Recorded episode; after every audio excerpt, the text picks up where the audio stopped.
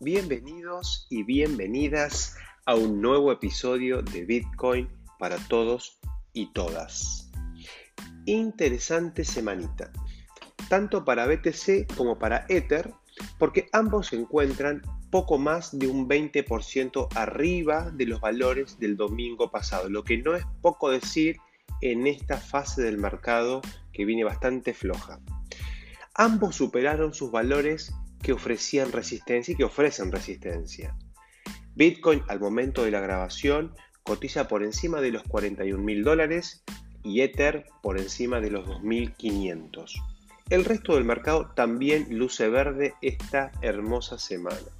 De todas formas, no cantaría victoria aún en términos de tendencia, al menos para el muy corto plazo. Si bien los fundamentals lucen muy bien, Bitcoin alcanzando un máximo histórico en wallets, eh, Ethereum a muy poquitos días del hard fork de London tan esperado, DeFi cada vez más cerca del Layer 2, los NFT liderando la adopción masiva de una manera muy interesante. Más allá de todo esto y otras novedades, el mercado aún está consolidando y recuperándose de la fuerte caída del mes de mayo.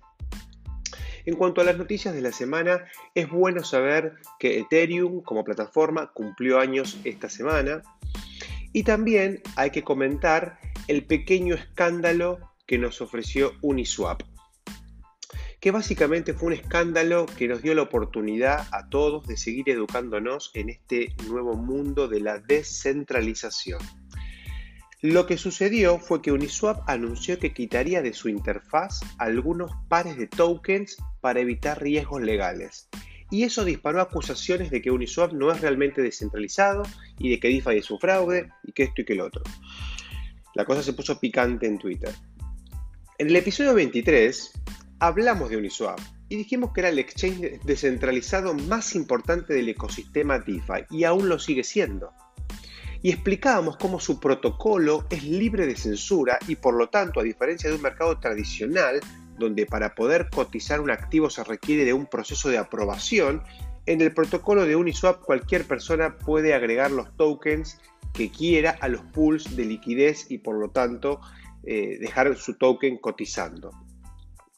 Entonces, algunos se preguntan, bueno, ¿qué pasó?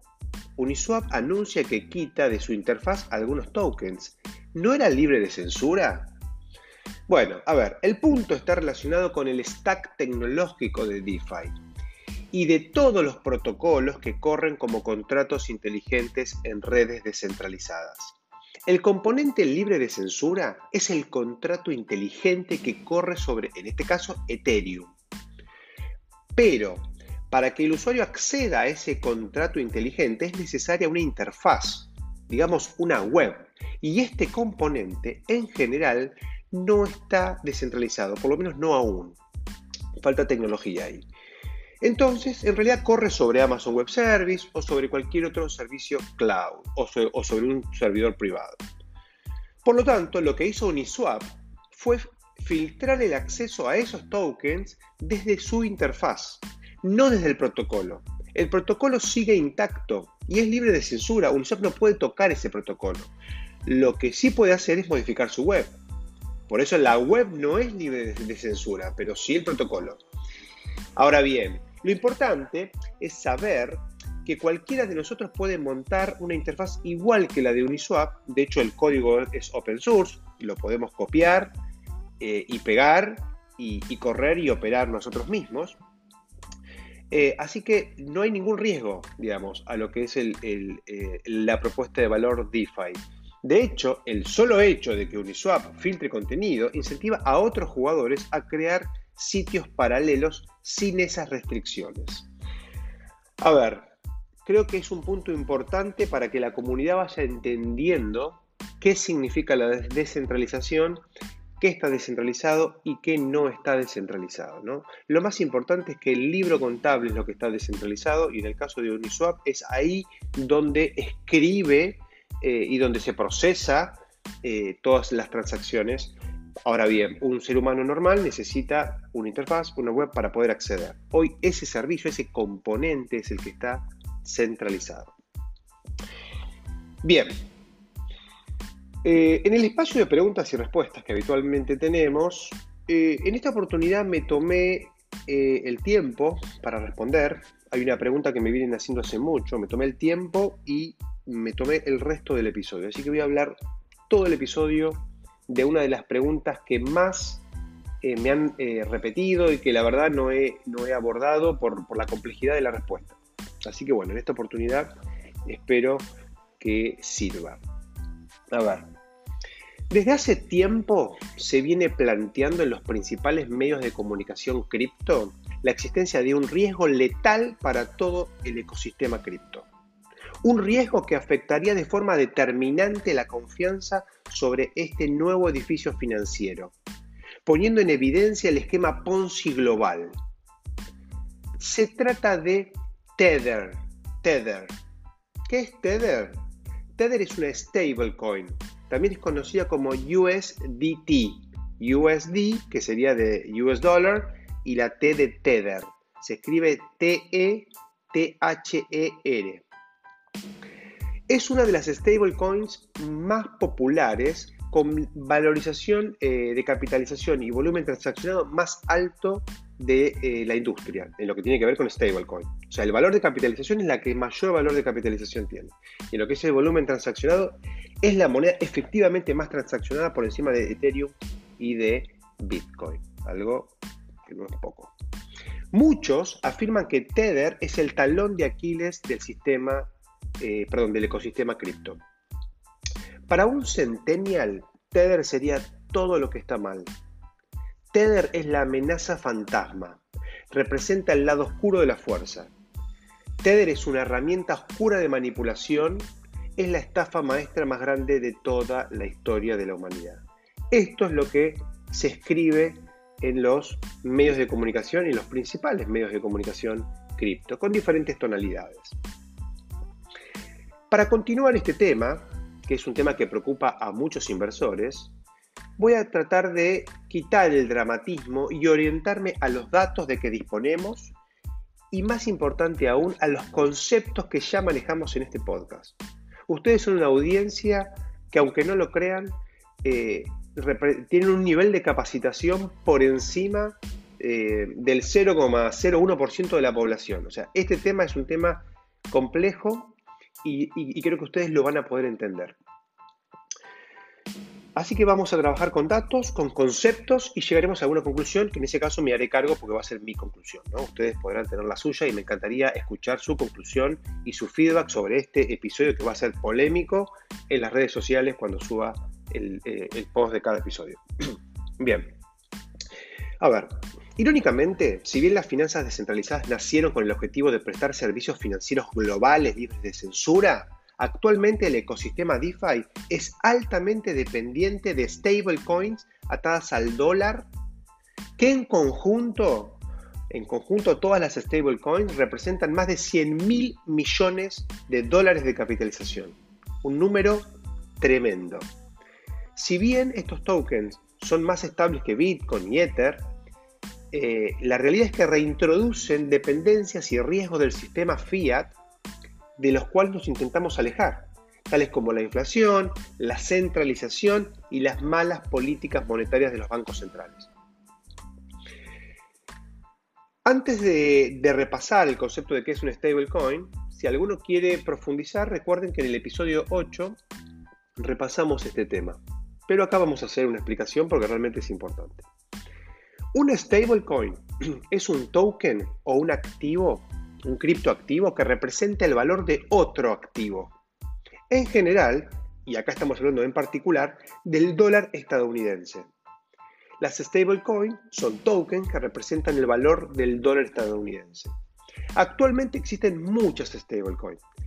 Sin embargo, Tether es la más importante desde la perspectiva del volumen y del valor de capitalización. Pero hay otras muy importantes como USDC, B USD, DAI, el USD, entre otras tantas. Hay como unas 30 monedas estables dando vueltas. Las más importantes en, capitalización son USDT, USD, BUSD, DAI. Esas son las más importantes, las que explican el, 90, el 85% de valor de capitalización o más.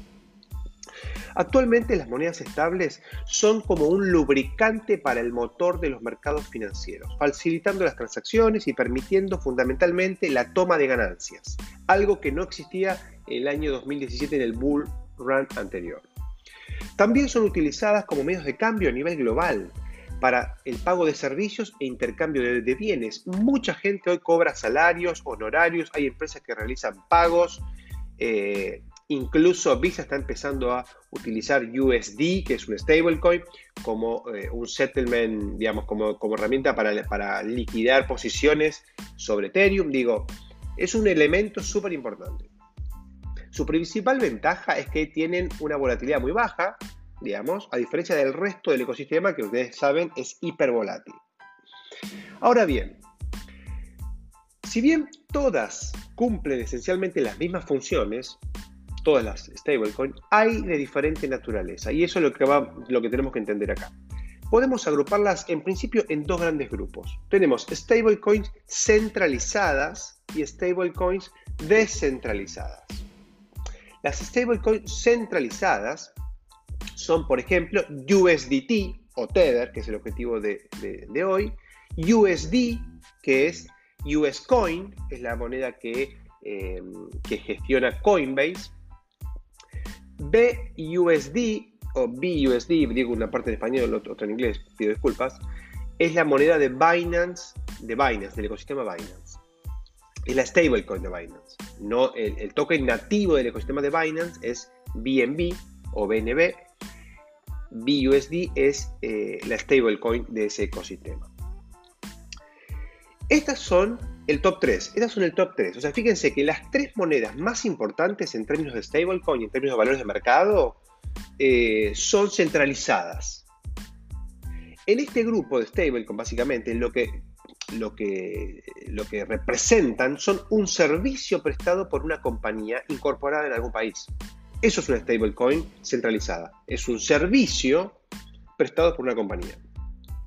La compañía en cuestión lo que hace para ofrecer este servicio es respaldar la emisión de stablecoin con activos financieros como dólares contantes y sonantes, como letras y bonos u otros activos principalmente del mercado de dinero,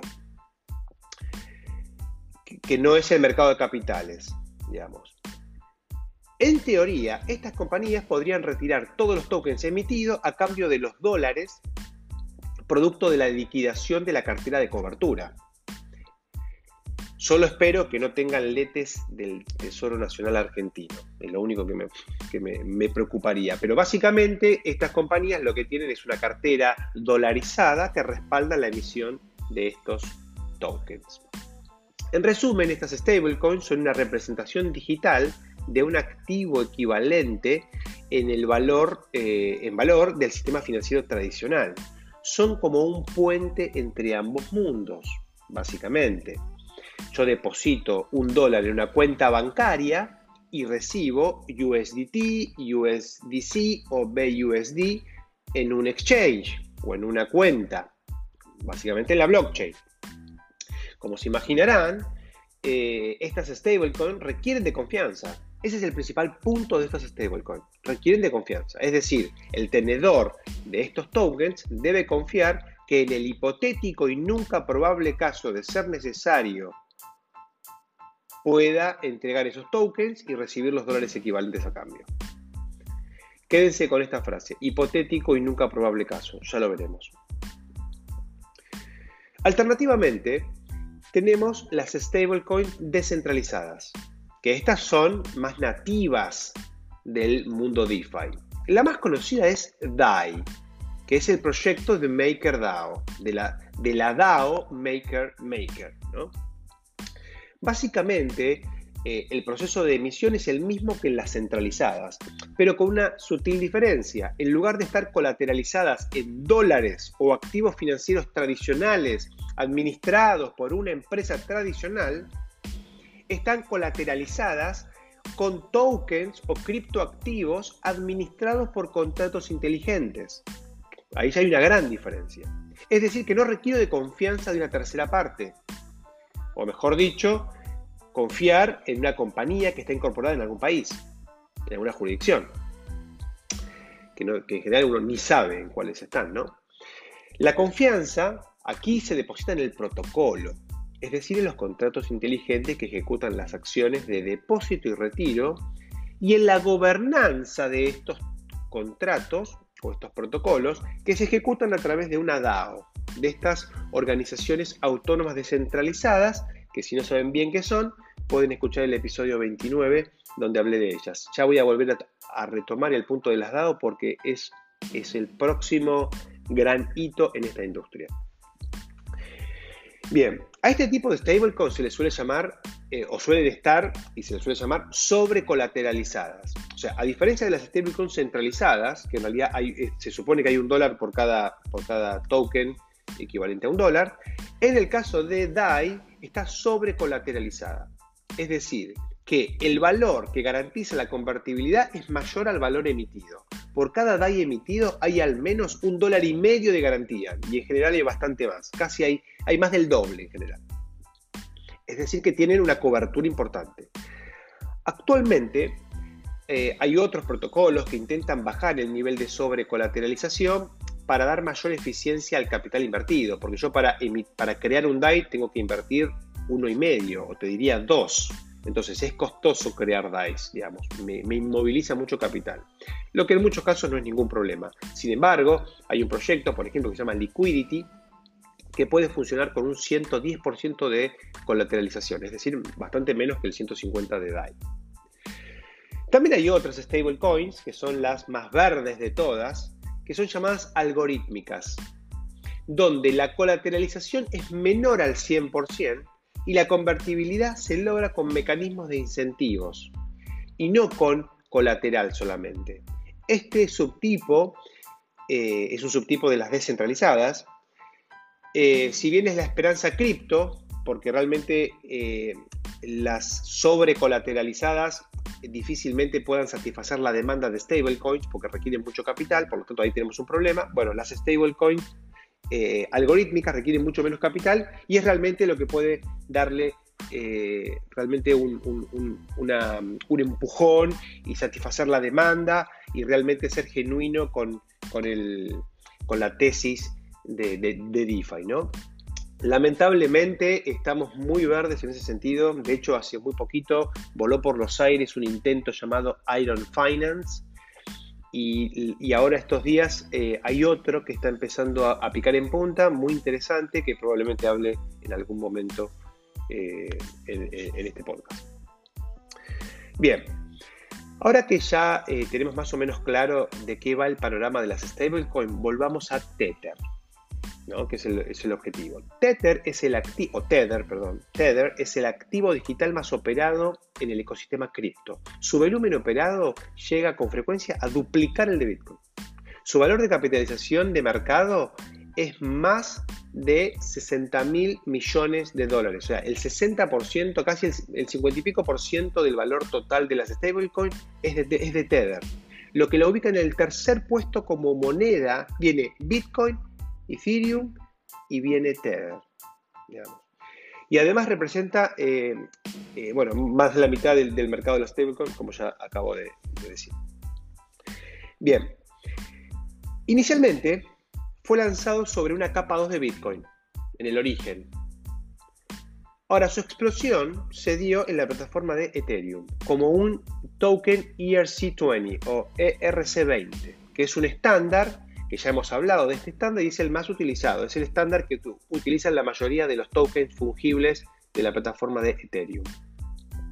Pero luego se expandió a otras plataformas. O sea, no solamente está eh, en Ethereum, está en Tron, en Solana, en Algorand y otras plataformas más.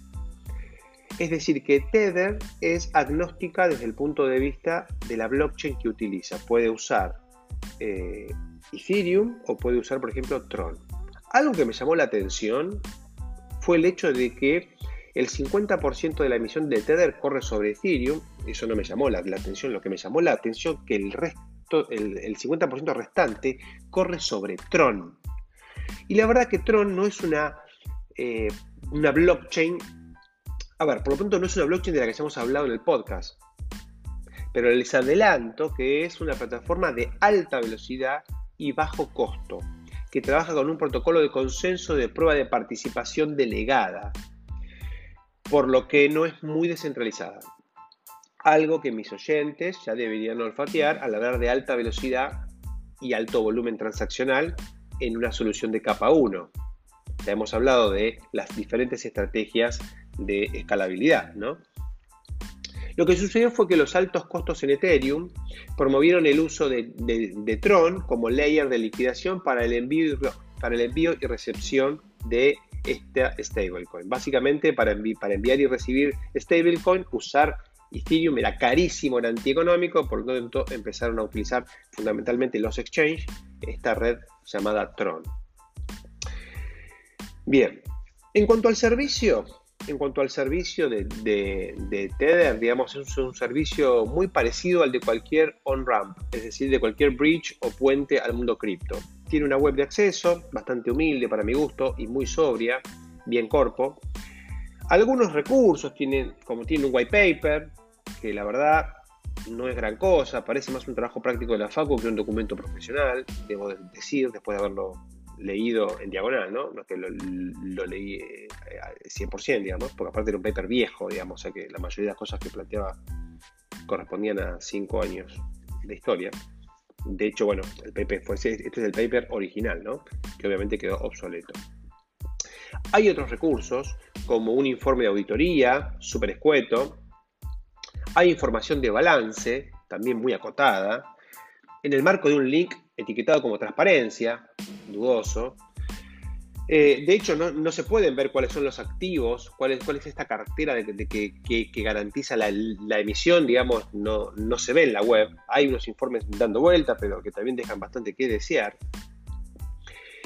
Básicamente lo que sí puedes ver en la web, que es lo que a mí me llamó la atención, eh, fue ver que TED estaba en 8 blockchains y que el 50% estaba en Ethereum y el 50% en Tron. Que 30 mil millones de dólares estén en Tron, la verdad me llamó la atención y a mí me despertó una red flag, eh, fundamentalmente por, porque no tampoco uso mucho Tron ni, la tengo tan ponderada, ¿no? Y me llamó poderosamente la atención Para poder utilizar los servicios de Tether, porque obviamente me di de alta y digamos, no, no hice todo el proceso por lo que les voy a contar ahora, pero básicamente para poder usarlos te registras en su web. Tether originalmente estaba pensada para tener varias stablecoins, ahora creo que hay dos nomás, que sería Tether de dólares y Tether de, de oro, también podría, hay un Tether oro. Y había antes, originalmente, la propuesta original, un Tether de, de USD, eh, de, euros y creo que de yuanes o de yenes, había varios. El, único que realmente tuvo market fit fue el de dólar, ¿no?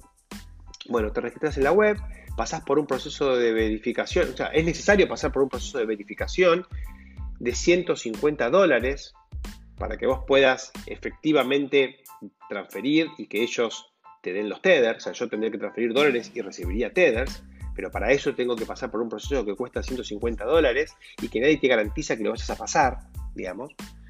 Eh, para hacer eso, básicamente lo que hay que hacer en, realidad es transferir Tether a una dirección de Tether que te, dan, que te da la misma plataforma. El proceso hace referencia a, una diferenciación entre si sos ciudadano norteamericano o si no lo sos. Hay dos compañías emisoras de, de Tether, una que lo emite si sos norteamericano y otra que lo emite si sos un ciudadano del resto del mundo. Otra consideración que obviamente me terminó de disuadir de emitir cualquier tipo de moneda es que el importe mínimo es de 100 mil dólares. Em, obviamente esto es corpo. Para volver a fiat, o sea, para volver a la moneda, si yo quiero volver a, a los dólares, el servicio ahí te cobra un 0,1 de comisión o un mínimo de mil dólares. Después lo que es el ingreso y salida de Tether desde, su billetera, digamos, llamémoslo así, no tiene comisión, lo que es lógico, dado que es todo on-chain. Y añaden que en el caso de que, mm, digamos, de que vos envíes eh, Tether y haya algún error, eh, o te equivoques o algo, ellos pueden evaluar, ayudarte y recuperar esos tokens lo que aclaran es costoso y complejo. La verdad que no sé qué significa todo eso. Bueno, todo esto es muy, muy raro, ¿no? Luego de repasar, ahora bien, digo, esto es como, nada, la cáscara. Digo, vamos a, los conceptos, vamos a, la data dura, ¿no? Em, la pregunta del millón es, o la pregunta que se hacen, digamos, estos, estos medios y muchos inversores es, ¿Tether es efectivamente un riesgo para el ecosistema? Esa es la primera pregunta. La segunda pregunta es, ¿es una estafa de algún tipo? Y una pregunta podría ser, bueno, si es una estafa, si Tether efectivamente es una estafa, ¿invalida la propuesta de valor de cripto y de DeFi? Bueno, esas son las preguntas que voy a intentar responder, que para mí son las más importantes. Como suelo plantear, cuando me hacen referencia especial a, los riesgos de invertir en cripto, mi primera respuesta es sí, es obvio que es un riesgo, sí, Tether es un riesgo. En cripto, todo puede salir mal, chicos. Acá no es que hay Tether es malo, el otro no, no, todo puede, puede, haber un problema. Y Tether sí es un riesgo, en ese sentido es un riesgo. Em, la segunda pregunta es, ¿es una estafa? Bueno, la verdad es que no tengo herramientas objetivas para afirmar que Tether sea una estafa o, o, ni siquiera una estafa, un proyecto mal gestionado. No lo sé. De todas formas, la ausencia de evidencia no es evidencia de ausencia, como lo dice Nassim Taleb. Todo lo que encontré es narrativa y relato. La mayoría de las críticas que le hacen a, o sea, la mayoría de las críticas válidas que le hacen a Tether, la realidad es que no se limitan a Tether sino que cualquier proyecto, digamos, de, stablecoin centralizado está sujeto a las mismas críticas y problemas. Tether tiene problemas de transparencia, problemas regulatorios y, legales, toma decisiones de manera arbitraria, tenemos riesgos de tercera parte, la cartera de activos que da garantía podría bien no alcanzar para rescatar todos los, los tokens. Todo esto es válido. Pero es válido para Tether, es válido para Binance y es válido para Coinbase y es válido para cualquier jugador centralizado en el mundo DeFi. Desde mi punto de vista, los riesgos que asumimos como industria con Tether los asumimos con Binance, con Coinbase y con cualquier otra organización. De hecho, el punto que viene a corregir el ecosistema cripto es la dependencia justamente de este tipo de organizaciones. La existencia de las DAO son la respuesta cripto a la forma tradicional de, organización privada, que promueve el cooperativismo, la transparencia, la meritocracia y la libertad entre sus valores principales. Pero las DAO todavía están verdes. Entonces hay muchas organizaciones del, del viejo ecosistema. Entonces, digamos, afirmando que Tether es un riesgo, y diciendo que eh, el resto de las organizaciones centralizadas son el mismo, representan el mismo riesgo, lo que tenemos que entender es que estas organizaciones son eh, organizaciones centralizadas en un ecosistema descentralizado, lo que se suele llamar CDFI, Centralized Decentralized Finance. Es un trabalengua, disculpen, pero así se llama, CDFI o CDFI. También eh, creo, honestamente, que no representan un riesgo sistemático, sino que son un riesgo circunstancial que la industria atraviesa en su recorrido hacia la descentralización. Como ya hemos afirmado aquí, la descentralización no es algo blanco o negro. Fíjense lo que hablábamos hace un minuto con Uniswap. Los matices, eh, hay muchos matices. Ahora bien, lo importante es no confundir gato por liebre y no confundir DeFi con CDeFi. No es lo mismo un protocolo descentralizado que una compañía centralizada que presta servicios vinculados con protocolos descentralizados. No es lo mismo una cosa que la otra. Bien, vamos a la segunda pregunta. Si Tether fuera una estafa, ¿qué pasaría? Yo creo que lo primero que pasaría es que si Tether fuera realmente una estafa y se descubriera, la sola manifestación de esto confirma la tesis cripto, que no podemos confiar en terceras partes. Entonces, o sea, no, este, eh, al contrario de, dañar la propuesta de DeFi, la pone en valor. Porque Tether es un elemento, como lo es Coinbase, como lo es Binance, que son eh, herramientas muy, muy convenientes para todos los usuarios, pero representan un punto de riesgo, digamos, pero no invalidan la tesis DeFi. Si lo pensamos un poco, la utilización de estas stablecoins a tasa al dólar no son otra cosa que las rueditas que nos facilitan aprender a andar en bicicleta. ¿De qué sirve holdear una moneda fiat que se devalúa sistemáticamente? Para aquellos con un mindset cripto, las monedas de resguardo no son las stablecoins, son los tokens nativos de las blockchains que utilizamos. Para un trader sí son valiosas para tomar ganancias, en dólares fundamentalmente, pero recuerden la metáfora de los juegos finitos y los juegos infinitos. De todas maneras, yo creo que en el futuro próximo la, toma de ganancia va a ser 100% en activos, en, tokens nativos. Por lo tanto, las stablecoins son una circunstancia que obviamente tendrán un tiempo, pero no están para quedarse en el largo plazo. Lo que sí está claro, digamos, que estos riesgos inquietan a los entes reguladores, a los inversores, a los entes reguladores eh, en particular, ¿no? porque están prestando mucha atención a lo que son las stablecoins. No solamente eh, por los riesgos de insolvencia, que acá estamos planteando como que te puede ser en una estafa, sino también por el impacto que puede tener eso sobre los mercados financieros tradicionales. Es como, esto es como que plata que sale de un lugar y se mete en otro, ¿no? Eso todavía 100 mil millones de dólares es un número enorme, pero, pero está lejos de afectar al sistema financiero global. O sea, cuando se transforme eso en 10 trillones, y bueno, claramente va a ser otra la, situación. Uno de los riesgos más temidos por los que se despiertan estos fantasmas es la decisión masiva de, rescatar stablecoins y volver al dólar. Digo, la mayoría de los que tienen miedo de esto tienen miedo que pase esto. Si esto lo hace un número suficiente de usuarios, los emisores de tokens podrían verse imposibilitados a cumplir con el rescate solicitado disparando desconfianza sobre la stablecoin en cuestión y reforzando el ciclo de rescates. Por esta cuestión, una de las principales preocupaciones de los analistas es cuán bien están colateralizadas estas stablecoins, porque si realmente están bien colateralizadas, hay suficientes dólares para satisfacer esa demanda potencial. De todas maneras, yo no lo veo como un riesgo muy probable. Me cuesta creer que alguien que logró transferir riqueza desde el sistema financiero tradicional al cripto quiera, quiera volver. Me parece ridículo. ¿Por qué alguien querría tener dólares físicos en lugar de un stablecoin? Muy pronto, los bienes durables se liquidarán en forma indistinta en dólares físicos, en dólares bancarizados o en cripto, en criptodólares, ¿no? Me animo a decir que con preferencia y, y posible descuento en esta última opción. La sola idea de tener dólares físicos, más allá de un mínimo razonable, a mí me da urticaria. ¿De qué sirve tener dólares en el colchón? Y acá hablo específicamente de países como Argentina, donde no puedes tener dólares en el sistema financiero. Cuando, bueno, en, Estados Unidos o en Europa, donde sí se pueden tener los dólares en el, sistema financiero, te rinden cero.